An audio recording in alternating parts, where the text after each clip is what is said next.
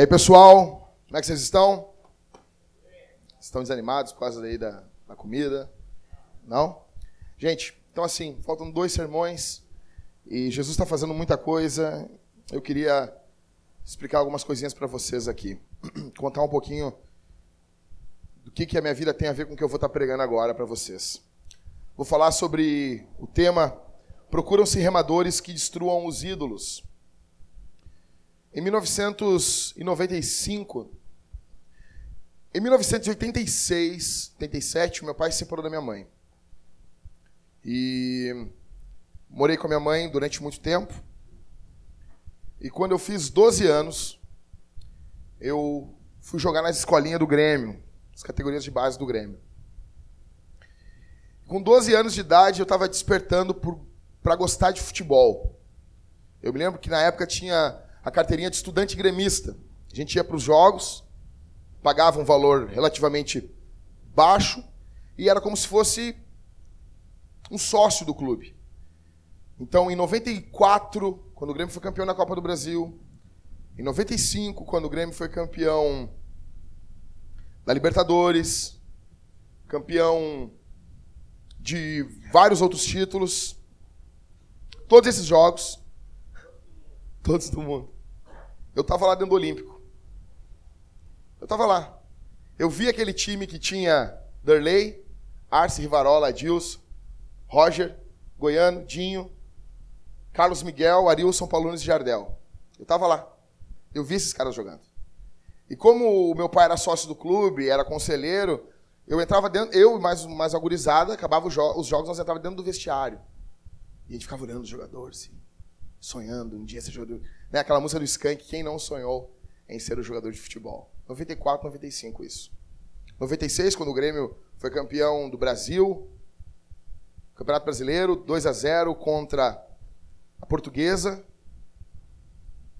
Então, tudo isso foi moldando a minha vida. 97, o Grêmio campeão da Recopa.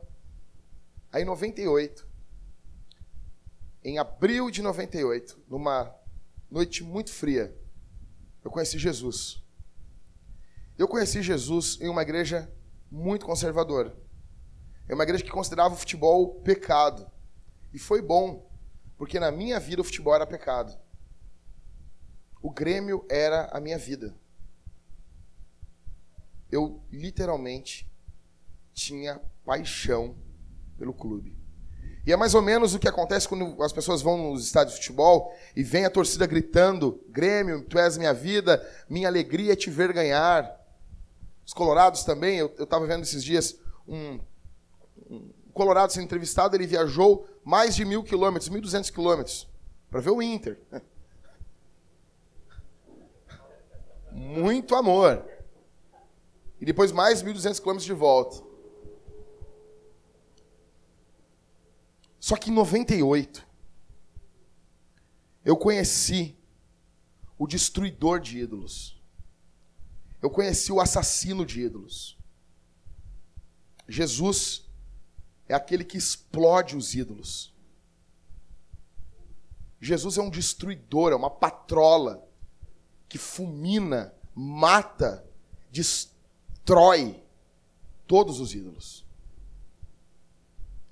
De fato, a mensagem central da Bíblia, o pecado central da Bíblia, se nós pudéssemos resumir tudo o que foi pregado aqui, em uma coisa e chegar a um problema.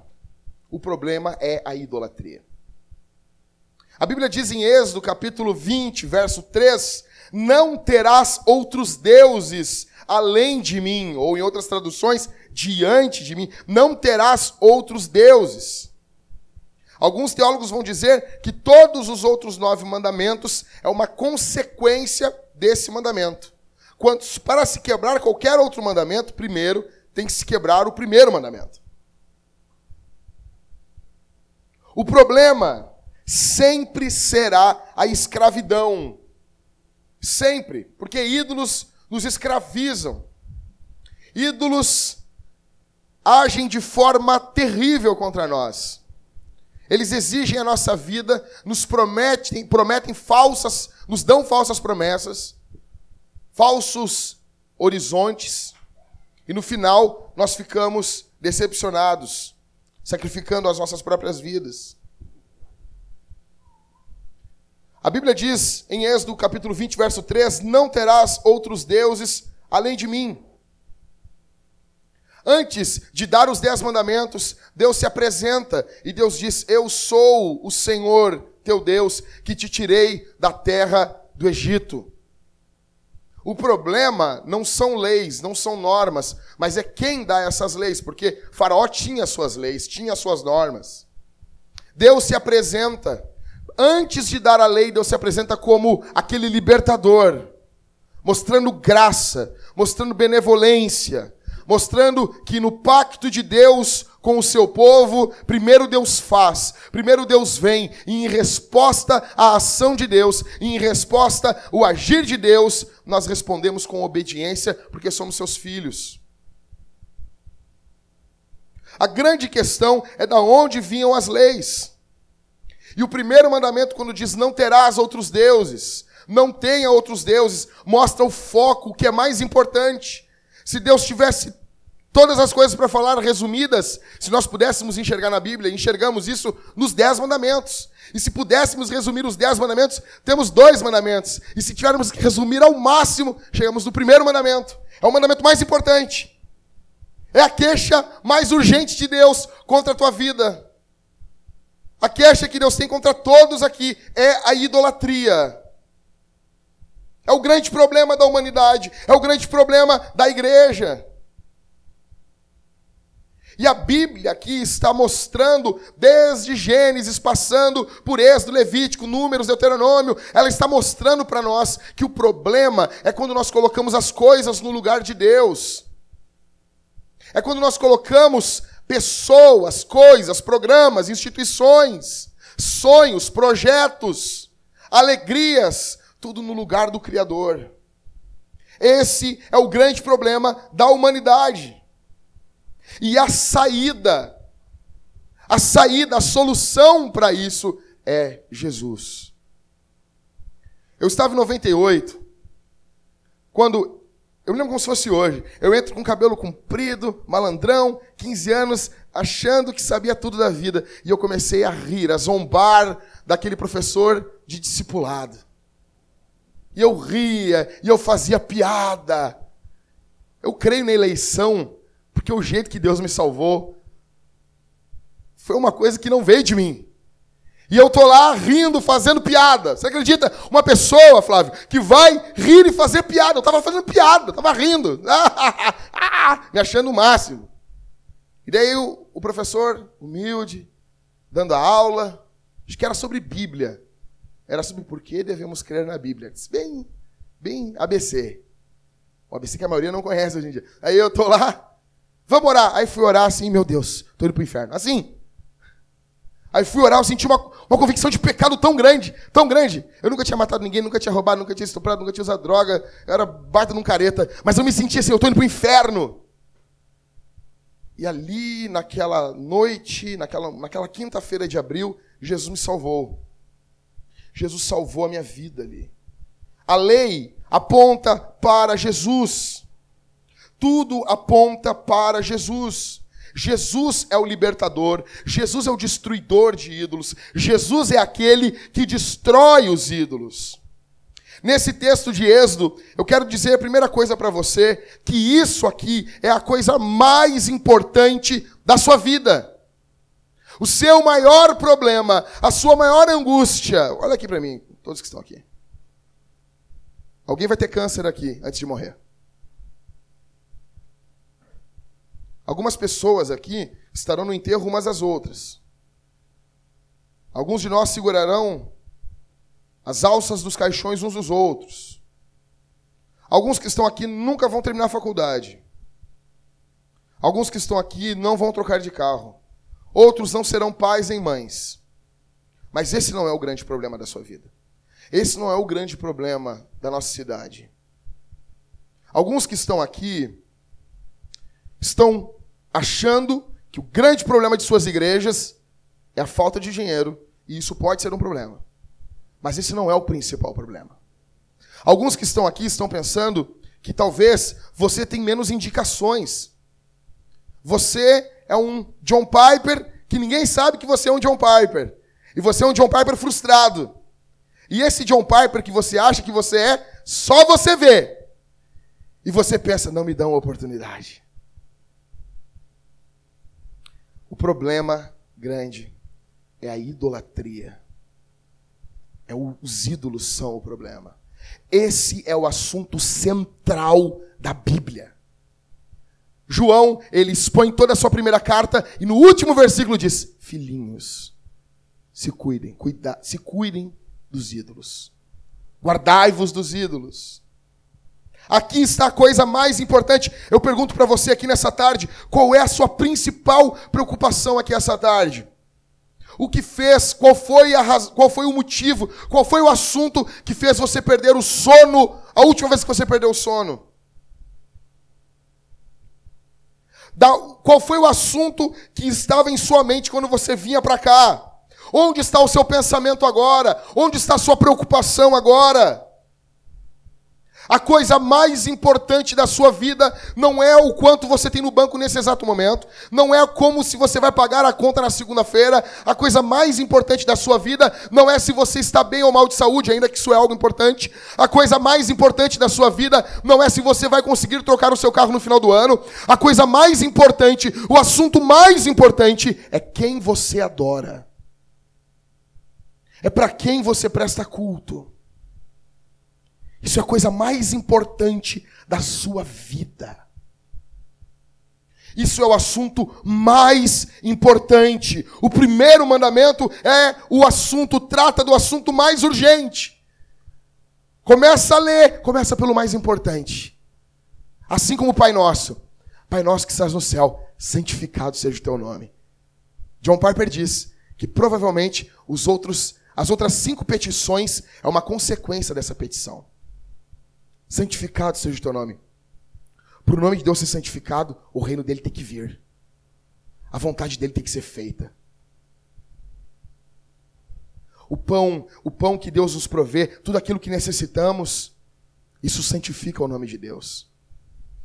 O perdão gratuito de Deus santifica o nome de Deus a coisa mais importante da sua vida, a coisa mais importante, o maior inimigo de plantação de igreja aqui no sul do Brasil é a idolatria. Nós estamos vivendo em uma geração idólatra. Os nossos maiores inimigos não são a esquerda.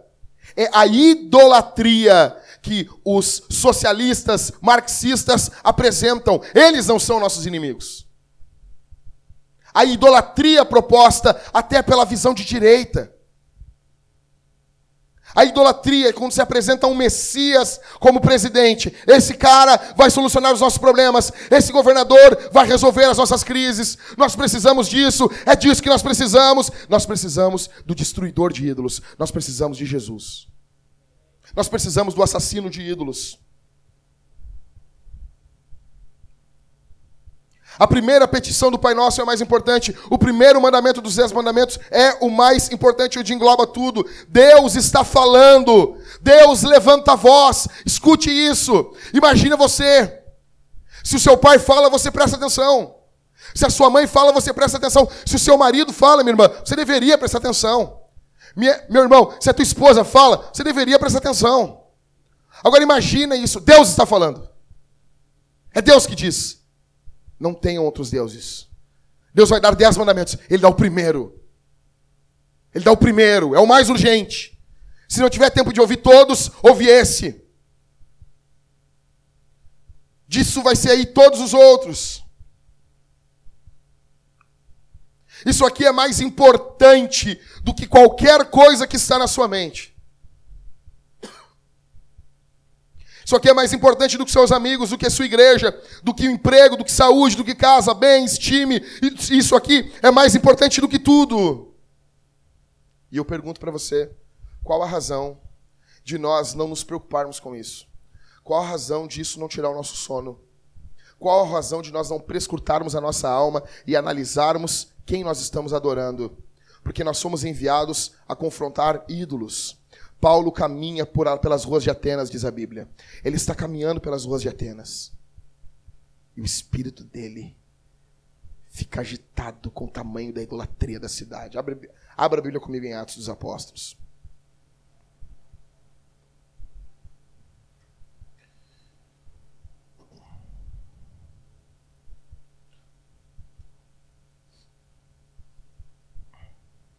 Atos dos Apóstolos. 17.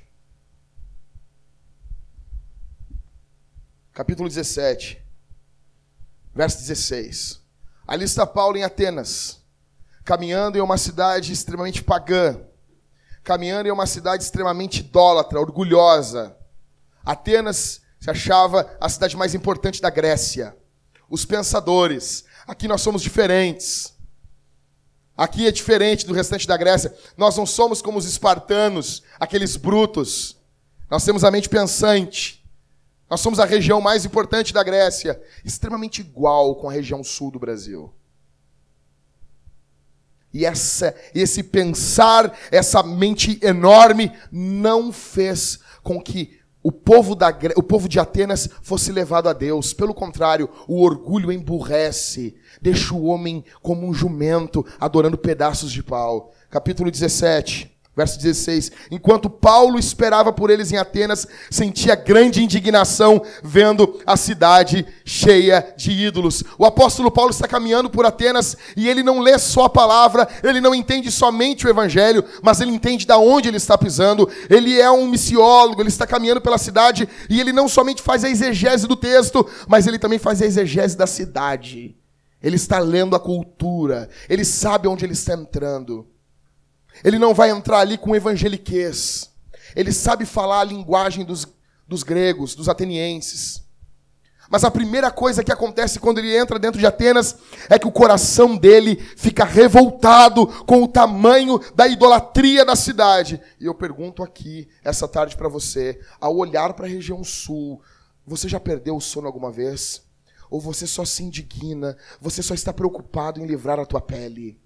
Você só está preocupado em se dar bem. No fingir dos ovos, no final das contas, a coisa que mais te preocupa é só você. Ao caminhar por Porto Alegre, ao ver o tamanho da idolatria da região sul, das cidades do Rio Grande do Sul, Santa Catarina, de, do Paraná, ao olhar como nós estamos atrasados com o avanço do Evangelho no Brasil, ao saber que nós temos nove cidades no Rio Grande do Sul que não possuem nenhuma igreja protestante, e aqui eu estou englobando qualquer coisa. Ao saber disso, você pensa, você pensa assim: eu tenho que fazer algo. É o nome de Deus. John Piper, no seu livro Alegre-se os Povos, ele diz: Nós precisamos fazer missões, porque não está tendo adoração. Escute isso. A razão de fazermos missões, em primeiro lugar, não é porque amamos as almas, esse é um bom motivo, mas em primeiro lugar é porque nós amamos o nome de Jesus. E nós queremos que o nome de Jesus seja exaltado. E eu quero que essas nove cidades tenham, né, nove cidades tenham nove igrejas, no mínimo. No mínimo.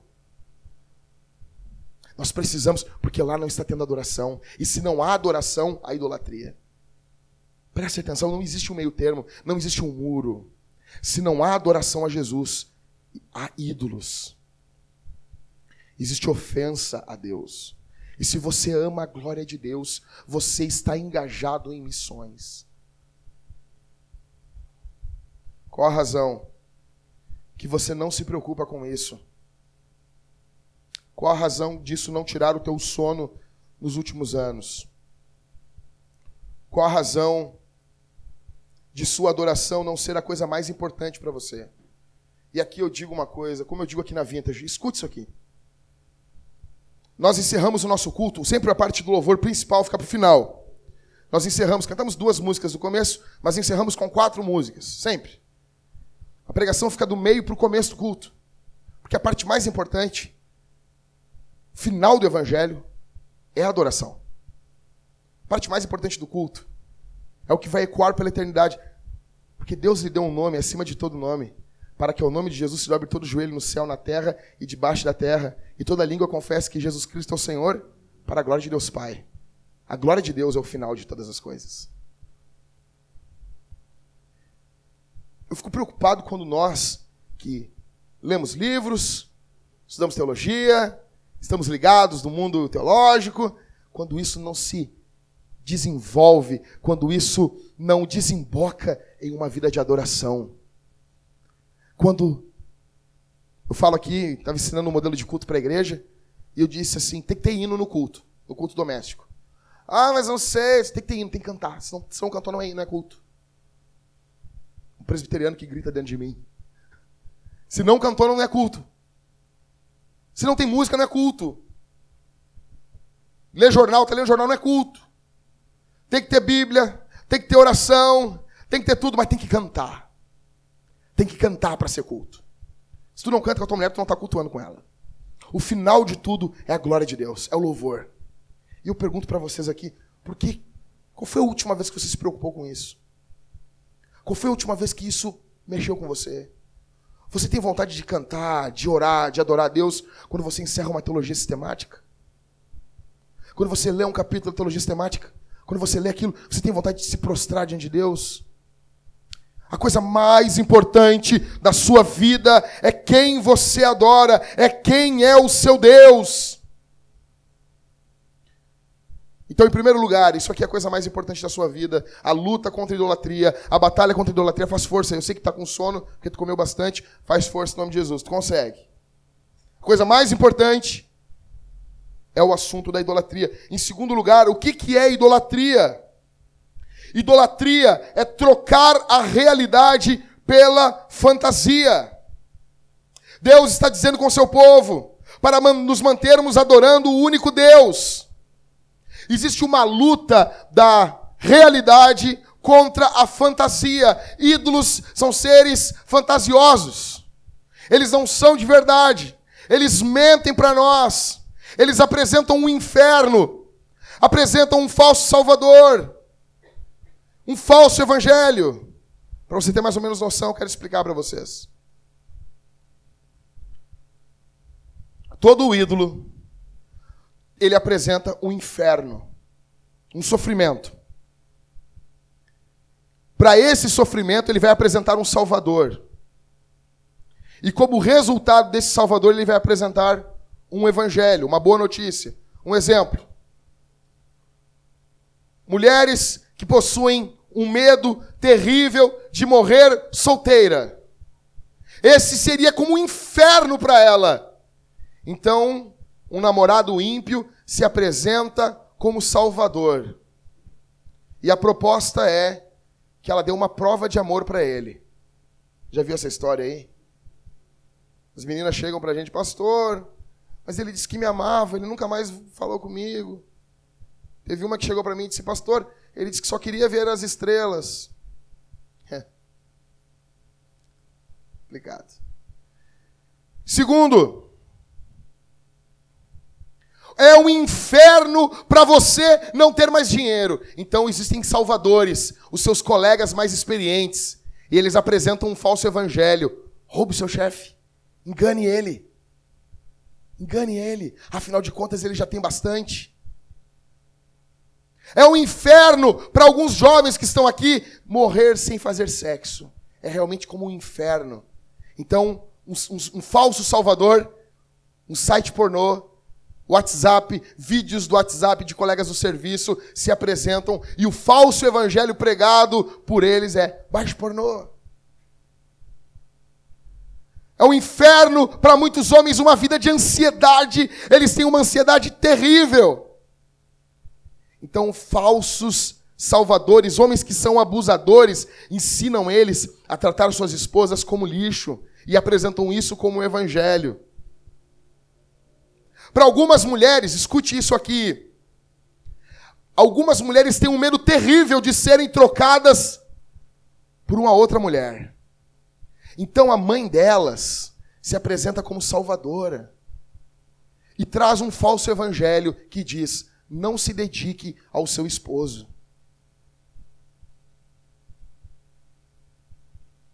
É um inferno para você, para as mulheres, perder o seu filho. O seu filho morrer, isso é como morrer, é o um inferno. Então, a sua amiga se apresenta como uma salvadora, trazendo uma solução contra esse inferno, que é ame o seu filho mais do que tudo. Homens que possuem um medo terrível de ficar velhos. Então eles entram na pregação moderna dos filmes, das séries, que é trocar suas esposas por uma mais nova. Nós vivemos em uma sociedade lotada de ídolos. A idolatria é trocar a realidade pela fantasia. Só que todos esses deuses são falsos, que apresentam um evangelho falso que não nos livra do inferno. Eu pergunto para você aqui, como que você pode descobrir o seu Deus? Você sabe quem você está adorando? Eu proponho aqui três formas de descobrirmos o nosso Deus. Romanos, capítulo 11. Você estava em Atos mesmo? Vai para Romanos, capítulo 11. Último verso. Verso 36. Romanos 11, 36.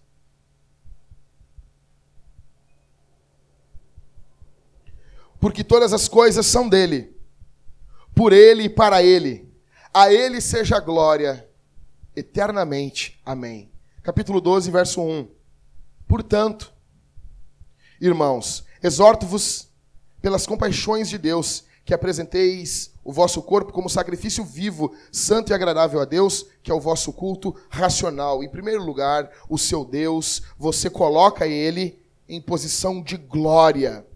Glória na Bíblia é peso, é importância, é destaque. Olha aqui, você coloca o seu Deus, essa coisa, essa pessoa, em posição de destaque.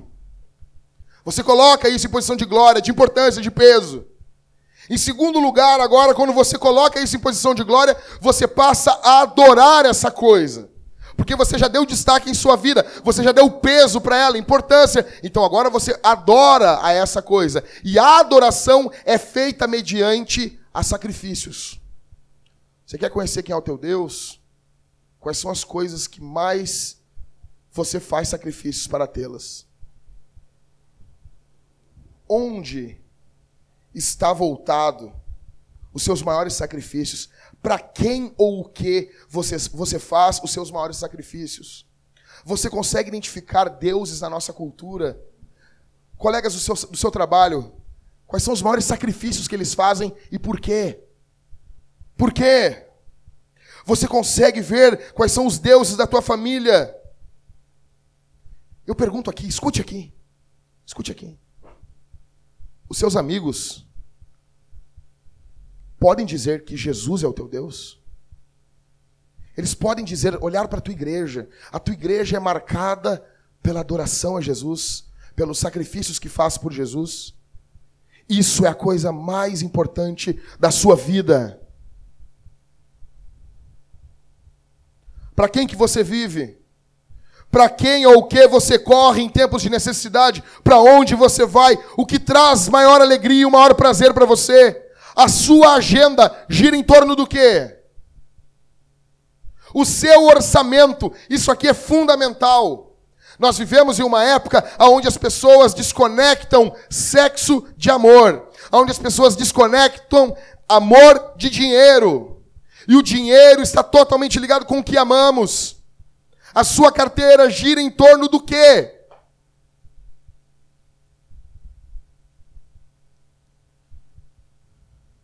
Sua vida emocional gira em torno do quê? Sem o que, que é que você não vive? Complete a frase aqui essa, essa tarde. A minha vida é. O que é a sua vida? Em último lugar, nós precisamos andar com o destruidor de ídolos. Para um plantador de igrejas avançar, olha aqui para mim, gente. Para um plantador de igrejas avançar, você precisa andar com Jesus, o destruidor de ídolos. Você precisa conhecer o destruidor de ídolos.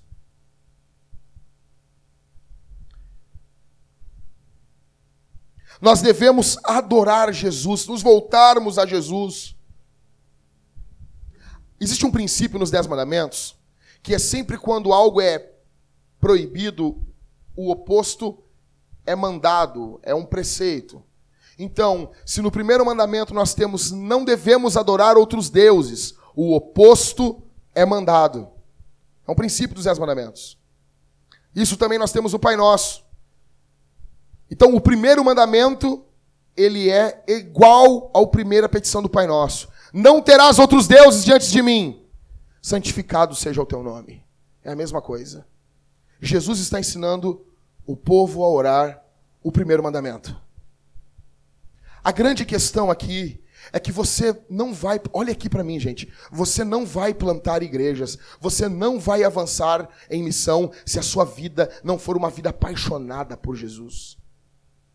Nós temos muitas crises nos casamentos, Muitas pessoas vêm e dizem assim: Jackson, a minha esposa não coopera, não está junto comigo, não está me ajudando na obra de Deus, não está fazendo isso, isso, aquilo, aquilo outro. A minha pergunta é: conviver contigo, conviver ao teu lado, andar dia e noite contigo, tem sido uma espécie de conhecer diariamente Jesus? Você é apaixonado por Jesus? Como diz John Piper, você tem uma paixão consumidora por Jesus? Você não vai fazer nada. Sabe por quê, gente? Olha aqui para mim. Sabe por que o estado do Rio Grande do Sul está do jeito que está? Porque a região sul padece do jeito que padece. Em primeiro lugar, porque nós temos idolatria do orgulho. Nós, no fundo, no fundo, achamos que somos melhores do que o resto do país. Nós, no fundo, no fundo, achamos que temos mais que o resto do país. Um pastor aqui, amigo meu, assumiu uma igreja, ele é nordestino. Quando ele assumiu a igreja, ele pegou o microfone e quando ouviram o sotaque dele, metade da igreja se levantou e saiu. Isso na grande Porto Alegre. Eu não estou falando nem Nova Hartz, essas cidades aí cheias de alemão aí. Estou falando isso na grande Porto Alegre. Quando ouviram o sotaque dele e viram que ele era nordestino, se levantaram e saíram. Um outro amigo meu, plantando igrejas, para mais de 50 quilômetros aqui de Porto Alegre, ele contou que ele passou cinco minutos do culto. Um alemão ignorante se levantou e falou um monte de palavrão para ele, membro da Igreja Batista. Porque ele não podia passar, porque ele é nordestino. Nós estamos afundando em idolatria porque somos orgulhosos. O nosso povo é orgulhoso, soberbo. Nós pensamos que somos mais do que os outros. Por isso que o resto do Brasil está enviando missionários para cá. E isso é uma vergonha para nós. Isso é uma vergonha para nós. Isso é uma vergonha. Cada missionário que vem do resto do Brasil para cá, nós devíamos nos envergonhar.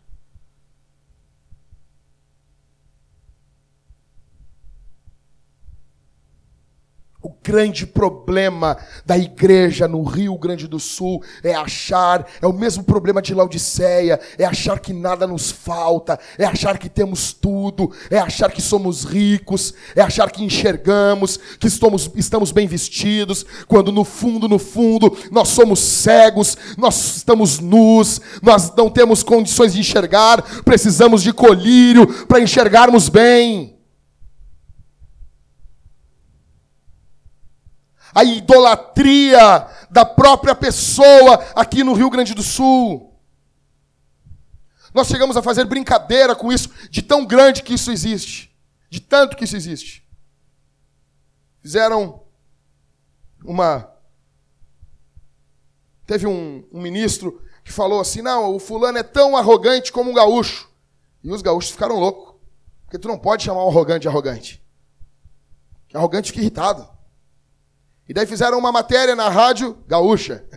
E perguntaram assim: o gaúcho é arrogante? O, gaúcho se acha? E aí um, um, um ouvinte ligou para gaúcho e disse: o gaúcho não se acha, o gaúcho é.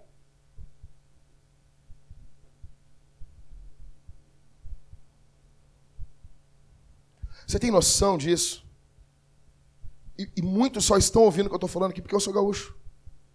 Porque se vier um carioca falar isso, as pessoas não gostam.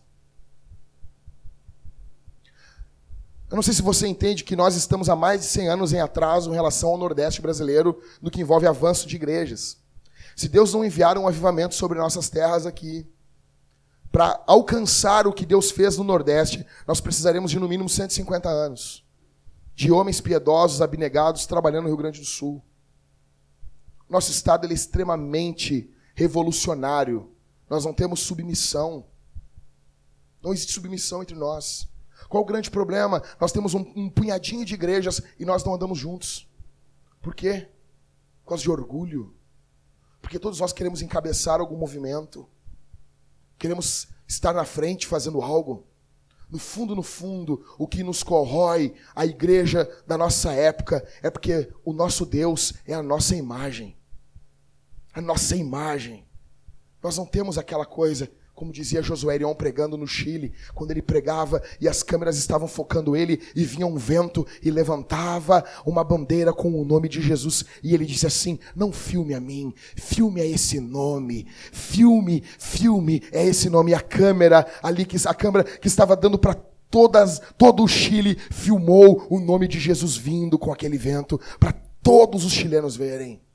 Nós não temos paixão por ver o nome de Jesus sendo adorado. Nós queremos que a nossa denominação avance, que morra a tua e a minha denominação em nome de Jesus, que o nome de Jesus seja exaltado, que o nome de Jesus seja glorificado, que o nome de Jesus avance que o nosso nome caia, seja esquecido na lama, que ninguém nunca se lembre que um dia existiu Jackson, Rafael, Leon, Majewski, que ninguém nunca ouça falar do nosso nome, mas que se lembrem do nome de Jesus. Ele é digno de ser adorado, ele é digno de ser exaltado. Apocalipse mostra toda a criação exaltando a ele, todos os seres viventes, os 24 anciões prostrados, jogando as suas coroas, lançando os seus títulos aos pés do Cordeiro que vive pelos séculos dos séculos. O teu nome é bendito, Senhor. Visita-nos com o teu nome aqui essa tarde, Senhor.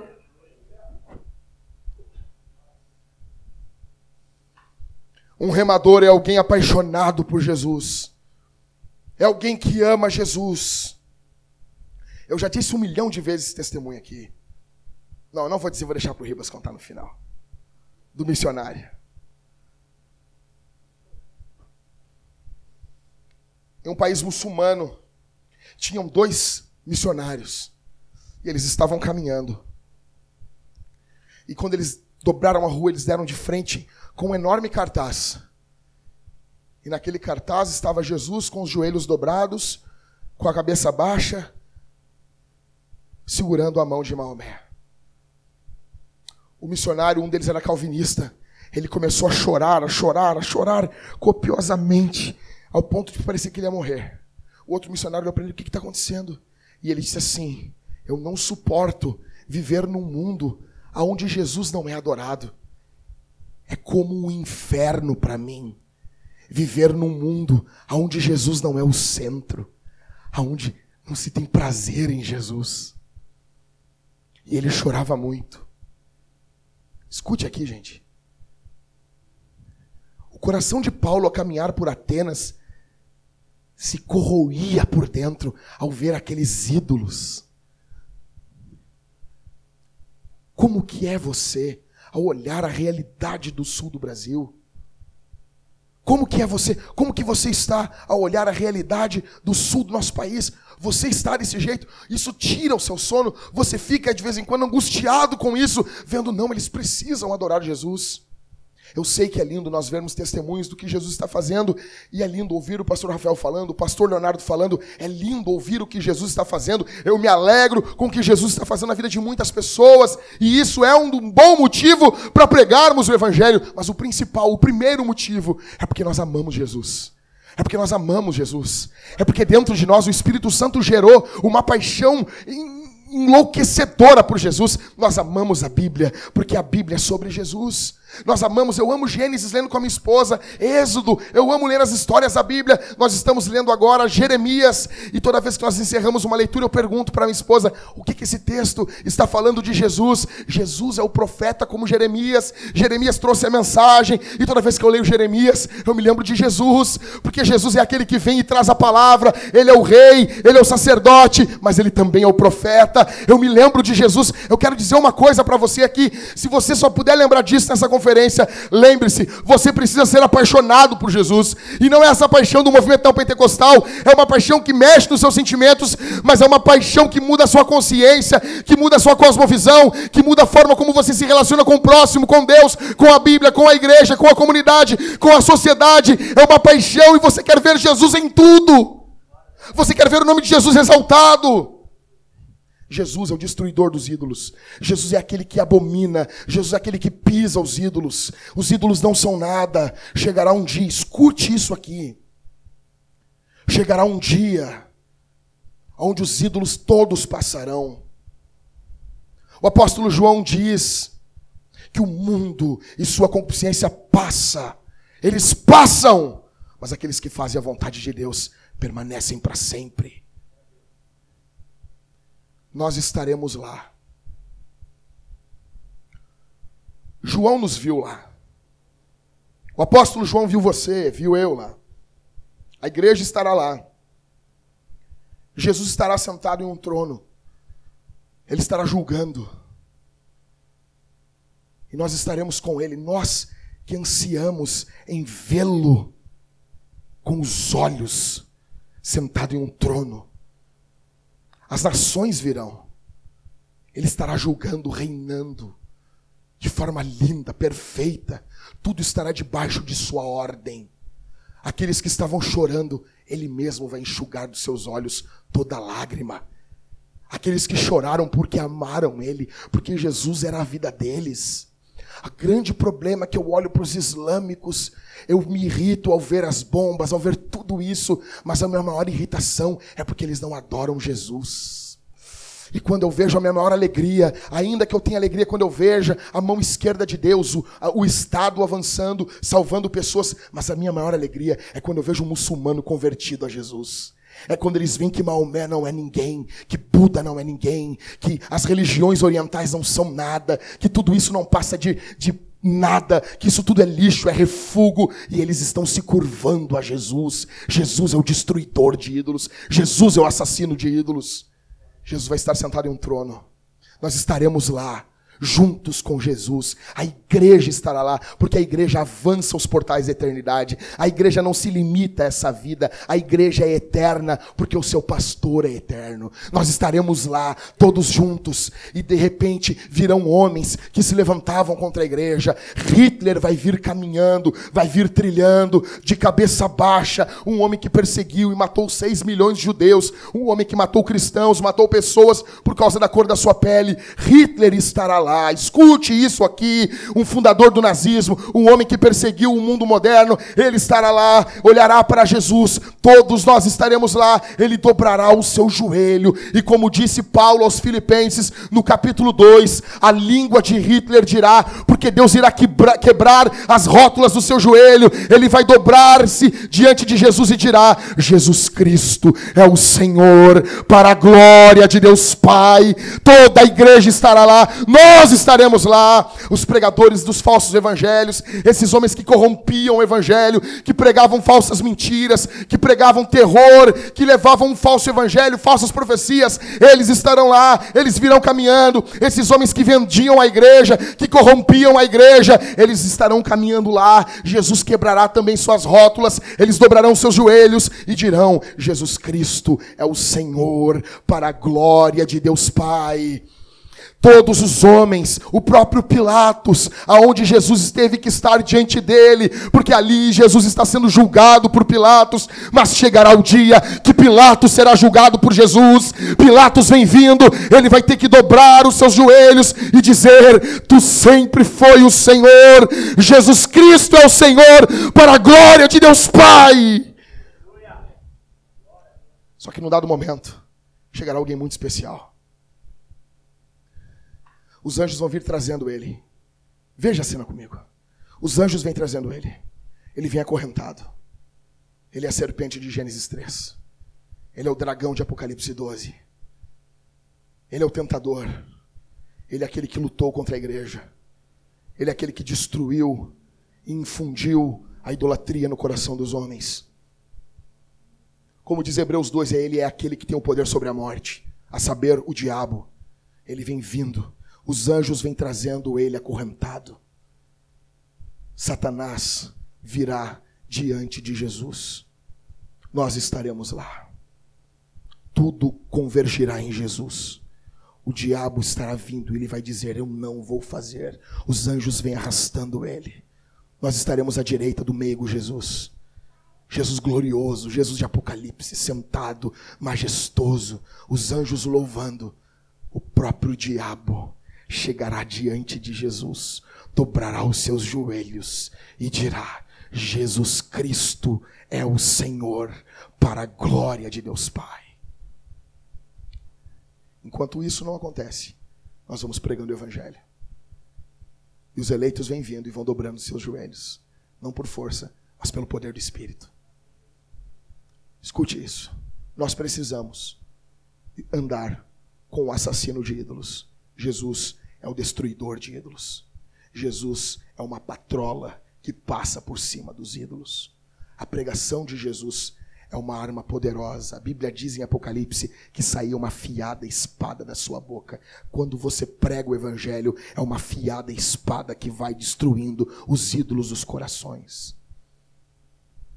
Que o poder do Espírito Santo vá com você para sua casa e você destrua os ídolos no poder do nome de Jesus se levante no poder do Evangelho e ataque os ídolos da nossa cultura, a começar pelos ídolos do teu coração. Como dizia João Calvino, o nosso coração é uma fábrica de ídolos. Eu encerro dizendo que a boa notícia aqui, essa tarde, é Jesus. Porque eu estou pregando para pessoas que têm tendência à idolatria. Você e eu Pregadores têm tendência a colocar o ministério no lugar de Jesus. Todos nós aqui temos perigo, estamos em constante iminência de queda em idolatria. A boa notícia para você aqui essa tarde é Jesus. Porque Jesus nunca foi um idólatra. Jesus sempre adorou o Pai. E na grande troca que Lutero dizia, a vida perfeita de adoração de Jesus. Leia João 17 em casa e chore um pouco essa vida de adoração perfeita vem sobre nós na cruz do Calvário. Não é somente a morte de Jesus, é a vida de Jesus que vem sobre nós. Que Deus infunda em nós paixão e zelo pela palavra dele. O que estamos querendo aqui é simples. Imagine o chão aqui da igreja. Cada lajota aqui é um pequeno esforço que você faz na sua comunidade. Olha, cada pequena lajota. Eu falei isso para o pastor Leão essa segunda-feira quando a gente almoçava. Imagina só, imagina só, Flávio, cada lajota aqui é um esforço. André, Henrique, é um pequeno esforço. Juntando toda essa lajota aqui, toda essa sala, todos esses pequenos, pequenas lajotas, são esforços que vocês fazem pela comunidade local de vocês. O que nós propomos na Remadores do Sul não é que você pare de trabalhar na sua comunidade local, é que você doe o esforço de uma lajota, um quadradinho do seu esforço, para esse movimento. Você vai doar um quadradinho, Henrique, um quadradinho. O André vai doar mais um quadradinho. O Flávio mais um quadradinho. O Majewski mais um quadradinho. O Leão mais um quadradinho. Eu mais um quadradinho. E quando ver, nós estaremos enviando o primeiro plantador de igreja para o sul do Brasil, para um brete, para o meio de nações, não, de, de cidades não alcançadas. E deve passar um ano, dois anos, nós vamos enviar o segundo. Nós estaremos pagando ele. Assim, vai pregando o evangelho aí. Nós vamos te sustentar. Imagina isso. Hoje, a nossa igreja sozinha não consegue fazer isso. A igreja do Riba sozinha não consegue fazer isso. A igreja sua sozinha não consegue fazer isso. Mas juntos nós podemos fazer isso. Juntos nós podemos fazer isso. Nos juntarmos e cada um doar um quadradinho de tempo, esforço, talento, finanças, um pouquinho, um pouquinho. Nós podemos mudar o curso da idolatria no sul do Brasil com o poder do Evangelho. Exatamente. Sem o nosso nome, que o nosso nome desapareça.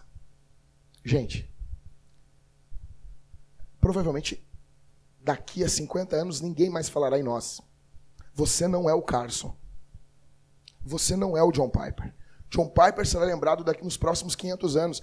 Escute isso. Nós seremos conhecidos como a geração da igreja que viveu na época do Piper, assim como havia a geração que viveu na época do Edwards. John Piper é um dom de Deus. Carson é um dom de Deus. É um presente de Deus para a nossa geração. E você, provavelmente, é muito certo que você não vai ser lembrado. Que você não é ninguém. Talvez um dia você vai escrever um livro e vai, ah, morreu. Alguém pegou e trocou o nome ali, faz sucesso com o teu livro. Uou, que legal! Até hoje, pergunto, quem escreveu a imitação de Cristo? Eu falei com um padre e disse, ó, na verdade, na verdade, ninguém sabe. Na verdade, na verdade, ninguém sabe quem escreveu a imitação de Cristo. Desconfie-se. A questão é que nós queremos que o nome de Jesus, não importa quem escreveu a imitação de Cristo, importa Cristo. Não importa o nosso nome, importa é Jesus. Imagina o nosso estado ser invadido pela palavra de Deus. Nós começando algum trabalho teológico, espiritual, piedoso, de verdade, sem esse ranço novo, de novo reformado, esse, esse amor pela reforma, esse amor pulsante, esse amor fenomenal. Gente, eu sonho com isso. E eu sei que você sonha também. Vamos ficar de pé. Vamos orar.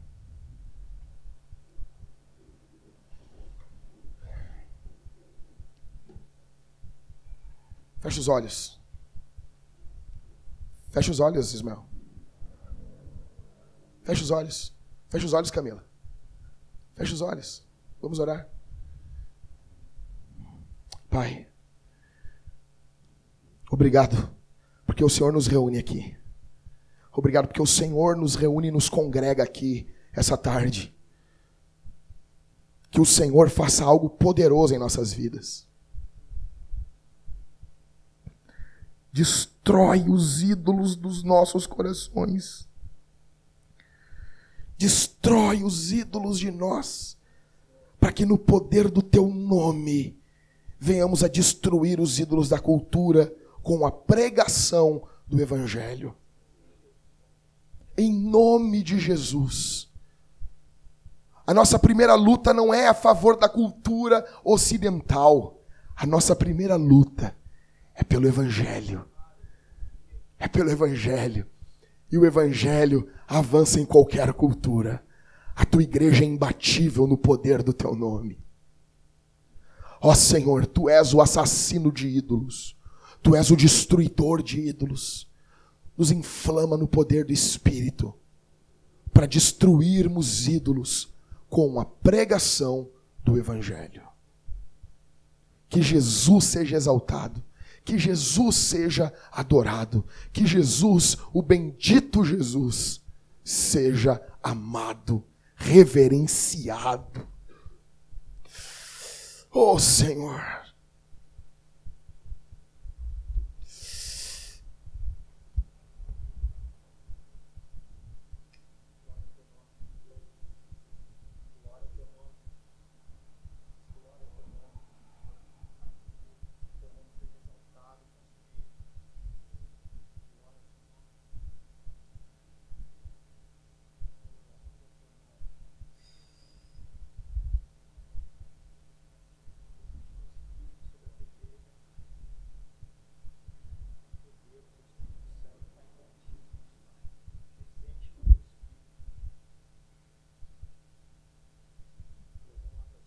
Bendito é teu nome, Jesus. Bendito, bendito, bendito. Exalta o teu nome. Exalta o teu nome. Eleva o teu nome em nós. Que tudo em nós seja sobre Jesus. Que tudo em nós aponte para Jesus. Que nós sejamos um farol que aponta para Jesus, que nós sejamos uma bússola que aponta para Jesus, que nós sejamos uma placa que aponta para Jesus, que tudo seja sobre o Senhor, que não somente a lei, os profetas, que não somente as alianças, que não somente a Escritura, mas que tudo em nós aponte para Jesus, que nós sejamos sobre Jesus. Exalta o teu nome, Senhor. Exalta o teu nome. Batiza-nos, batiza-nos, Senhor, no teu poder para avançarmos em nome de Jesus e furarmos as barreiras do diabo com a poderosa palavra de salvação. Em nome de Jesus, se conosco.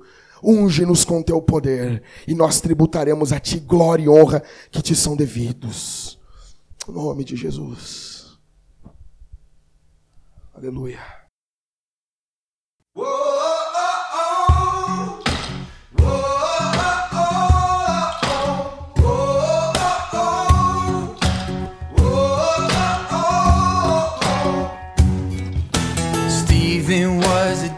sin in Jerusalem.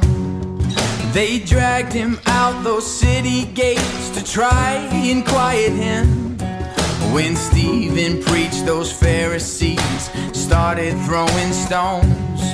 Before he died, he raised his eyes and saw Jesus on the throne. Said, You can bury the workmen, but the work will go on. You can silence the voices, but you can't stop the song. When the Spirit's moving, His will will be done. Can bury the workmen, but the work will go on. James was sent to heaven at the edge of Herod's sword. And Peter, he was crucified like his beloved Lord. Yeah, the Roman Colosseum, the lions and the fires. The gates of hell did not prevail. They fan those flames higher, cause can bury the workmen, but the work will go on. And you can silence the voices, but you can't stop the song. When the Spirit's moving, His will will be done. And you can bury the workmen, but the work will go on. And then they lowered Jesus, they laid him in a grave. They thought that it was over, that his name would fade away. But Jesus wasn't listening, no. He rose to life again. Cause God is not persuaded by the arrogance of man. So you can bury the workmen, but the work will go on. You can against the voices, but you can't stop the song. When the spirit's moving, his will will be done. And you can bury the workmen, but the work will go on. And you can bury the workmen, but the work will go on. And you can silence the voices, but you can't stop the song. When the